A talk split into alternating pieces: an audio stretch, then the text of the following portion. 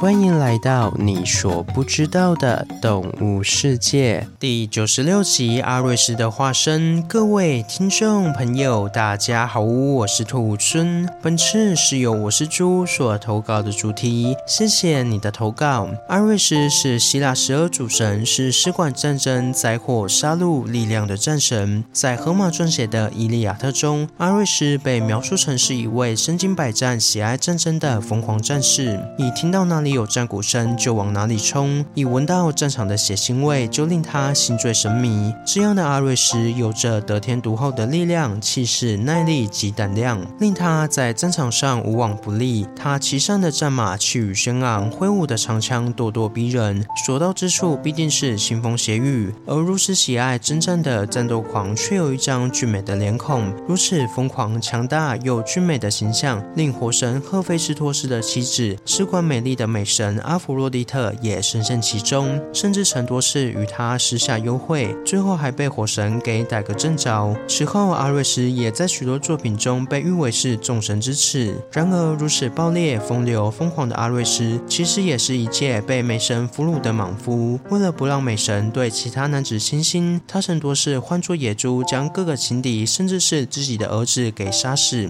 然而，鲜明的性格刻画与爱恨情仇，正是希腊神话的特特别之处。众神虽有神力，却不一定是圣人君子，与人类一样有自己的欲望、个性。作为战神的阿瑞斯，个性就像战争一样，狂暴却勇猛，大胆又不计后果。但这样的形象恰恰又符合当时的时代背景，也如同猎人在面对野猪时所感受到的狂暴与勇敢。那今天兔孙就来向大家介绍一下，在西方文章中代表胆量、勇猛且又是战神化身的野猪吧。野猪是偶蹄目猪科猪属底下的物种，依地区用途可以再分为二十一个亚种。其中最令人惊讶的是，畜牧业所饲养的家猪居然也是野猪的亚种之一。不过这边先撇开家猪这种与其他野猪差异较大的特殊例外，几乎所有的野猪体长都落在一点五到两公尺左右，体重为九十到两百公斤之间，是一种标准的中型哺乳动物。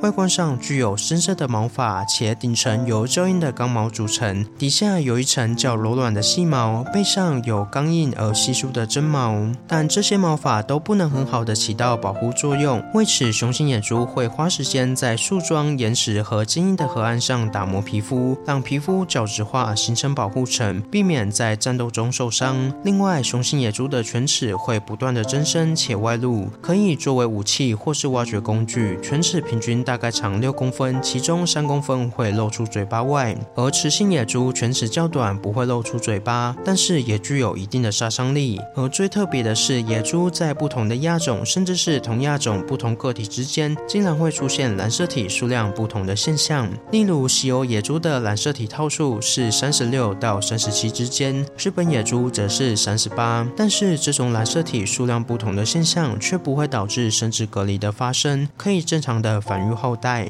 要知道，若若是染色体的数量是奇数，就无法进行正常的减数分裂，就无法产生正常的配子，也就没有办法生育了。例如，马的染色体是六十四条，驴子的染色体是六十二条，它们生下来的骡子染色体是六十三条，六十三条是奇数，所以没有办法进行正常的减数分裂，就没有办法繁殖后代。所以，马与驴子是不同物种，这就是所谓的生殖隔离。但是，染色体数量不同的野猪子之间，竟然可以无视生殖隔离，正常的繁育后代，这其中到底蕴含了什么奥妙呢？可能只能留给生物学家持续解明了。再来，根据考古的研究发现，野猪的历史要追溯到史前欧洲，人们在距今四千万年前的化石中发现了有类似欧亚野猪动物穿梭于森林和沼泽的痕迹。而在两千五百万年后，猪属的动物已经广泛的分布在欧亚大陆上，繁盛时期更是遍布全球，立足于欧亚大陆、北非地区、西班牙、摩洛哥、日本、北欧地区、西伯利亚、印度尼西亚、印度及苏丹等地，几乎是除了极寒、极旱及高海拔地区以外的地方，都可以看到野猪的踪迹。但强如野猪也不敌人类的迫害。